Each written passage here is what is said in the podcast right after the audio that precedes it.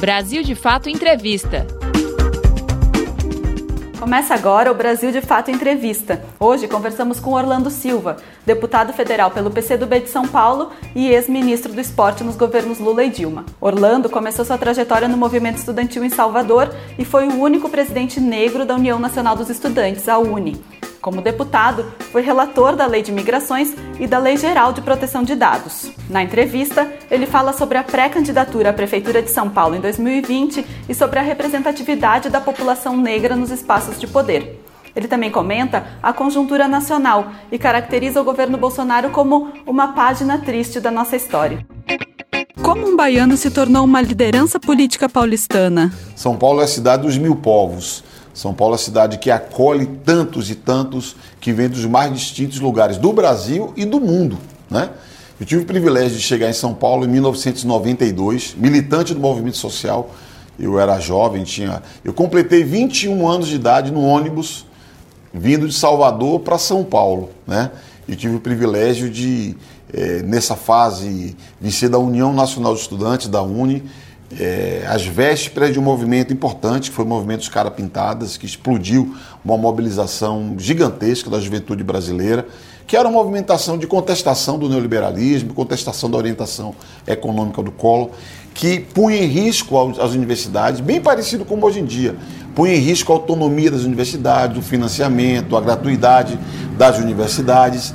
Então, ah, foi aquela a minha chegada aqui foi pela luta social. Depois eu fui presidente da Uni e depois da presidência da Uni, eu optei por ficar aqui por missão partidária. Eu era um dirigente da juventude do nosso partido e eu tomei a decisão de estudar na Universidade de São Paulo, retomar o curso de Ciências Sociais na Universidade de São Paulo. E a partir daí fui criando os vínculos, as raízes, casamento aqui, filhos aqui, os meus filhos, eu tenho três. Os três são paulistanos, né? Então, apesar de ser sozinho da família que veio para São Paulo, eu não me vejo mais fora de São Paulo. Já são mais tempo, são mais anos vivendo em São Paulo do que vivendo na Bahia. Eu vivi 20 anos lá e já vivi quase 30 anos aqui em São Paulo, que me deu oportunidade, me deu uma família. Eu sou muito grato a essa cidade, a esse estado que é generoso com os brasileiros e com os estrangeiros que aqui vêm morar. Como você enxerga o cenário político atual? O governo Bolsonaro é um desastre político, um desastre econômico e uma tragédia social. Né? Nós não temos nada a comemorar com um governo que retira sistematicamente direitos. Eu hoje participei de um debate com os motoristas, do Congresso de Sindicatos Motoristas aqui da capital de São Paulo. Eu lembrava que quando jovem tinha um filme que eu assisti chamado O Exterminador do Futuro, um filme com Adolf Schwarzenegger, que era um homem meio homem, meio robô e tal. O Bolsonaro é tipo isso, é um exterminador do futuro. Ele está conseguindo de uma só vez destruir o Estado Nacional, privatizar empresas importantes para a nação brasileira e para o nosso desenvolvimento. Ele quer privatizar a Eletrobras, até Petrobras a turma fala em privatizar. Ele põe a democracia em risco com a contestação permanente da participação popular, né? com a contestação até mesmo de referências e reverências que a gente sempre teve da, da disputa democrática do Brasil. Ele retira direitos, como foi na, na Previdência, agora uma nova reforma trabalhista. Então é um governo que ele, em toda a linha ele é uma tragédia. E vive da polarização. Ele só sobreviverá polarizando, mantendo as suas milícias digitais e reais ativas. Esse Partido Novo que ele criou é um pouco isso, é a face política desse padrão de agitação, de mobilização permanente dessas milícias digitais e desses ativistas ultra-radicais de extrema direita. Né? Terá vida curta, não tenho a menor dúvida, porque não tem nenhum significado histórico. Não tem natureza, não tem sentido de existir. O sentido é apenas ser um instrumento dessa fase do Brasil. Eu tenho convicção que será uma fase curta. Eu tenho convicção que o governo Bolsonaro passará a história como uma página triste. Será apenas uma página triste da nossa história, como disse Chico Buarque, e junto com ele passará esse partido que não tem muito significado, não tem muito sentido. Como se tornou um dos políticos mais influentes do Brasil? Eu acredito que transitar na política é algo absolutamente vital. Eu sou apaixonado por política, descobri muito jovem, com 14, 15 anos, de que tudo da nossa vida depende de decisões políticas. Eu nasci na periferia, no bairro pobre da periferia de Salvador. E eu pude perceber ao longo da vida que um governo faz opções quando gere uma cidade, gere um estado, gere um país. Eu fui ministro do Lula, eu vi como que o Lula fazia escolhas, definia prioridades, né? E eu sou daqueles que crê que a política é o caminho necessário para que nós possamos ter justiça, igualdade de oportunidades, direitos para nossa gente, ter uma nação, um projeto de nação, um projeto de desenvolvimento. Então eu acredito muito na política, eu tenho fé na política. E a política não se faz sem diálogo, é o básico. E eu sou crítico daqueles que fazem diálogo de surdo. Finge que está dialogando, mas na prática busca apenas afirmar sua ideia. Eu não acredito na visão unilateral, eu não acredito numa visão, uma certa visão supremacista, de que é uma ideia, a minha ideia que vai valer sobre todos os outros. Eu procuro sempre ouvir. Aliás, tão importante quanto ouvir na política os políticos é ouvir na política a população. Ouvir o povo, ouvir lideranças sindicais, lideranças juvenis, ouvir os vários movimentos, nós conseguimos sempre agir melhor se a gente tem capacidade na política de ouvir os vários atores e ouvir os diferentes. Porque fazer política com iguais é fácil. Difícil é você fazer política com diferentes, na diferença, na tensão, na disputa. E assim eu procuro afirmar minha posição no Congresso Nacional. Eu tenho um lado, eu sempre militei no mesmo partido, no Partido Comunista do Brasil. Eu tenho um campo, campo democrático, campo da esquerda. Agora, isso não me impede de dialogar com outros campos políticos, né? Porque a política, como a guerra, você tem que ter a diplomacia sempre presente. Imagine se você fizesse um, uma guerra e que a diplomacia deixasse de existir. Você nunca chegaria a, a termo. Na política, você tem a hora do embate, a hora da disputa, mas também tem que ter a hora também da mediação, da moderação. Então, o antigo dirigente do PCdoB, o Renato Rabelo, ele fala assim: o Holanda é importante porque ele atravessa a linha do inimigo, muitas vezes. E para o nosso campo, tem que ter alguém que atravesse a linha do inimigo para poder discutir saídas nos momentos de crise. Então, eu considero que esse papel é importante e considero que o que eu faço é rigorosamente política.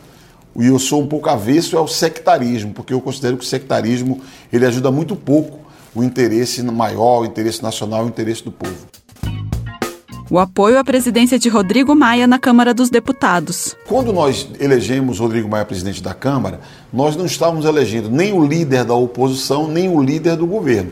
Estávamos elegendo o presidente de um parlamento brasileiro. Eu conheço o Rodrigo Maia, eu sei qual é a cabeça econômica dele.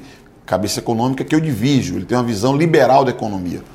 Eu tenho uma visão é, de que a economia, ela, o Estado tem que atuar na economia para atender o interesse nacional ele tem uma visão mais pró-mercado. É que, a meu ver, a disputa central do Brasil hoje diz respeito à sobrevivência da democracia. Eu sou daqueles que crê que a democracia brasileira corre riscos. Nunca, quando você ceifou a democracia na história, foi feito no estalar de dedos. Ela é minada aos poucos, ela é minada paulatinamente.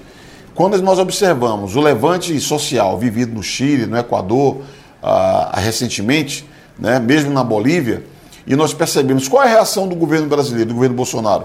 Mandar uma mudança na legislação, no tema relativo à garantia da lei e da ordem, que permite excludente de licitude. Ou seja, qualquer ato praticado por um militar não gerará punibilidade, não, não gerará responsabilidade. É como se cria as condições para uma forte repressão a uma resistência que seguramente virá, com mais ou menos intensidade, mas ela virá. Porque um governo que produz o drama social que nós estamos vivendo não tem jeito. A população vai até um limite, não suporta mais. E qual é a resposta sendo preparada? É fechamento político, restrição do direito de manifestação. Portanto, num ambiente que você não tem nenhum apreço pela democracia pelo presidente da República, você tem que ter, no ambiente do legislativo, algum contraponto. E além do meu, da minha inquietação com o Poder Executivo, eu tenho motivos suficientes, pelo histórico recente, para ter preocupações no que diz respeito ao Poder Judiciário. Não é desarrazoada a minha preocupação, basta observar o comportamento do Poder Judiciário nos últimos anos. Por isso que, a meu ver, sendo o parlamento o local em que há alguma representação legítima por parte do povo, inclusive do nosso campo da esquerda, nós temos que atuar para que esse poder tenha alguma autonomia. Então, eleger Rodrigo Maia com o primeiro objetivo, ter um poder autônomo. Segundo, ter alguém que defenda a democracia. Porque se eu tenho alguém vinculado ao Bolsonaro, o risco de ter uma completa subordinação do parlamento a essa agenda maluca e ultra-reacionária dele é muito grande. E não é.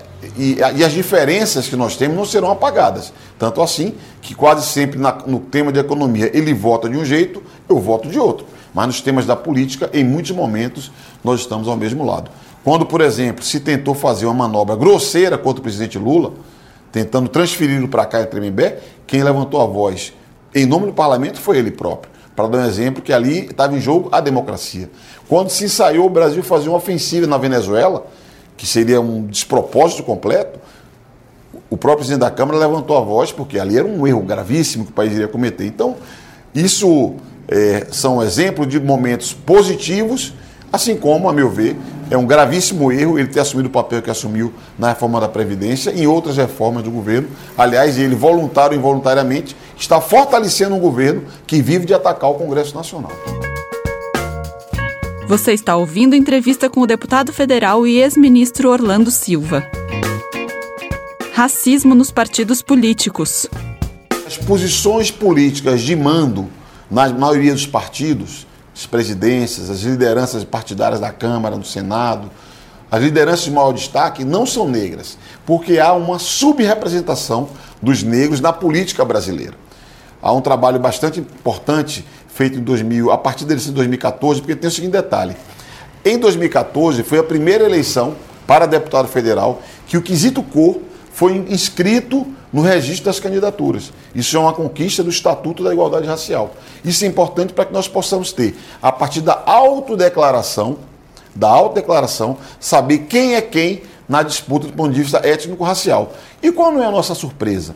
Quando você pega os inscritos para a disputa de deputado federal, há uma proporção justa entre negros e não negros. O problema é que o filtro se dá na eleição. O filtro se dá no espaço dado pelos partidos aos negros e no financiamento oferecido aos candidatos negros. E aí se produz uma grave distorção, uma gravíssima distorção. E é uma subrepresentação evidente. Eu considero que parte do problema está nos partidos que não dão peso a essa causa, e eu falo e posso falar isso, criticar, é, sendo presidente de um partido aqui em São Paulo, fui líder, tive as funções de destaque que tive no ministério, no governo, líder da bancada, presidente de comissão. Aqui no estado, a nossa deputada é uma mulher negra. No estado, é provável que nós tenhamos em São Paulo, candidato à prefeitura de São Paulo, capital, Guarulhos e Campinas, as três maiores cidades, três negros, na verdade, um negro e duas negras. Então, o PCdoB tem o que dizer, tem o que mostrar. Mas, independente do PCdoB ter o que mostrar, o fato é que os partidos não têm, na questão racial, um tema relevante. Isso tem como consequência a redução da representatividade da política.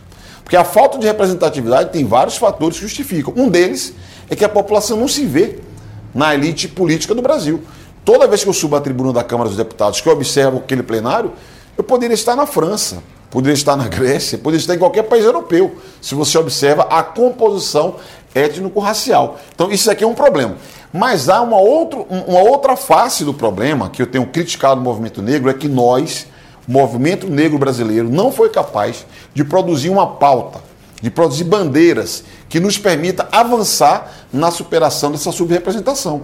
O movimento de mulheres, por exemplo, já teve a luta por cotas. Hoje, o movimento de mulheres faz a luta por paridade de vagas.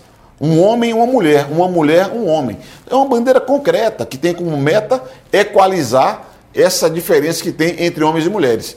O movimento negro brasileiro precisa elaborar bandeiras claras que nos permita avançar na representação política. Se você falar para mim, é fácil? Não, não é fácil. Se fosse fácil, teria sido feito. Mas isso tem que ser um tema permanente. Mas eu também já quero justificar que o movimento negro, para mim, é compreensível a dificuldade de fixar-se na participação política, porque infelizmente os negros brasileiros estão lutando pelos direitos mais elementares. A primeira bandeira, a primeira luta do povo negro brasileiro é pelo direito à vida, para enfrentar um genocídio que atinge, sobretudo, a juventude pobre da periferia. O direito à educação, o direito à saúde, o direito ao emprego e ao salário digno, porque o salário, quando você consegue um emprego, o salário é menor do que de quem não é negro. Saiu uma pesquisa semana passada do IBGE. É inacreditável. O desemprego estabilizou no conjunto Até diminuiu em alguns setores, mas aumentou entre os negros. Então, como a luta dos negros ainda está pelos direitos essenciais, a começar pelo direito à vida, a participação política acaba secundarizada. Mas sem participação política, todos os outros direitos estarão comprometidos. Como vencer o conservadorismo e o ódio pela esquerda na capital paulista? Nós vamos fazer a luta, vamos travar o combate. Eu estou convencido de que a experiência de governos populares no plano nacional foi muito importante. Nós demos muitos passos na conquista de direitos, mas eu também estou convencido que nós cometemos um erro básico, que foi sair da rua. O campo popular, o campo democrático, o campo progressista tem que governar com o pé na rua então, a nossa candidatura é uma candidatura para falar para o, nosso povão. Eu quero falar para a quebrada, para a periferia. Eu quero ganhar a eleição em São Paulo para governar para a periferia. Governar para o povo pobre, que é quem produz a riqueza da cidade. Então, que aqui há uma tensão muito grande, há. Que aqui há um ambiente adverso à esquerda, há. Mas nós não temos alternativa. Nós temos que, de peito aberto, discutir os temas. Inclusive, tendo capacidade de fazer autocrítica dos erros cometidos pela esquerda. Porque não tem problema você fazer autocrítica. E não sou eu aqui que vou pedir que o PT faça. Eu não posso fazer isso, porque eu participei do governo do Lula, eu participei do governo da Dilma, eu fui parte dos acertos e fui parte dos erros. Se o PT vai fazer, não vai fazer, problema do PT. Mas eu acho que quem participou do processo tem responsabilidade também.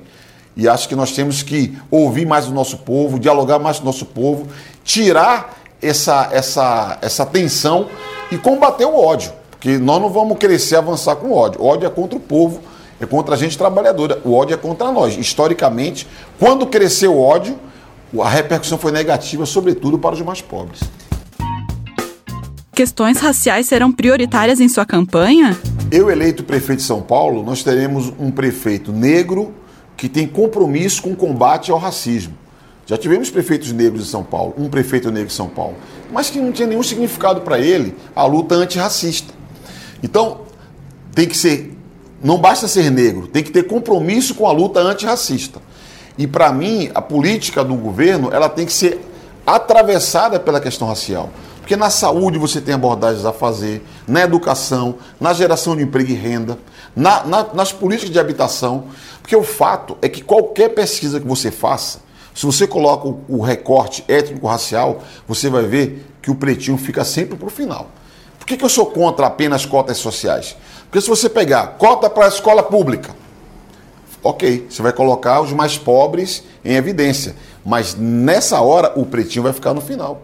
Então você tem que combinar cotas sociais com cotas étnico-raciais, para que você possa efetivamente ter uma política que no médio prazo, porque não será um impacto de curto prazo, no médio prazo nós possamos superar uma chaga. Veja, o Brasil tem 500 anos, pouco mais de 500 anos de história. Desses, 400 de escravismo. Desses, 300 pelo menos de escravismo negro ou de uma abolição dos termos que nós temos no Brasil. A história da senzala para a favela é, é fato.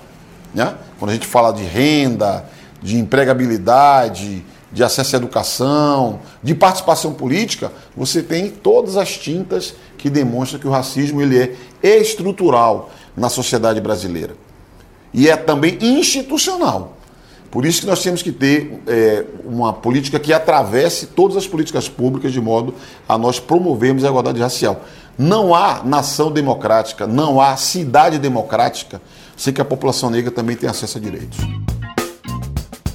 Você acabou de ouvir a conversa com o deputado federal e ex-ministro Orlando Silva. Para conferir mais entrevistas como essa, acesse o Brasil de Fato Entrevista no Spotify ou inscreva-se no nosso canal no YouTube para receber as notificações. Apresentação: Cris Rodrigues.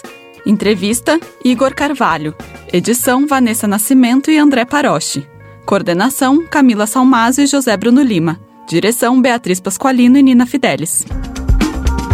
Brasil de Fato Entrevista.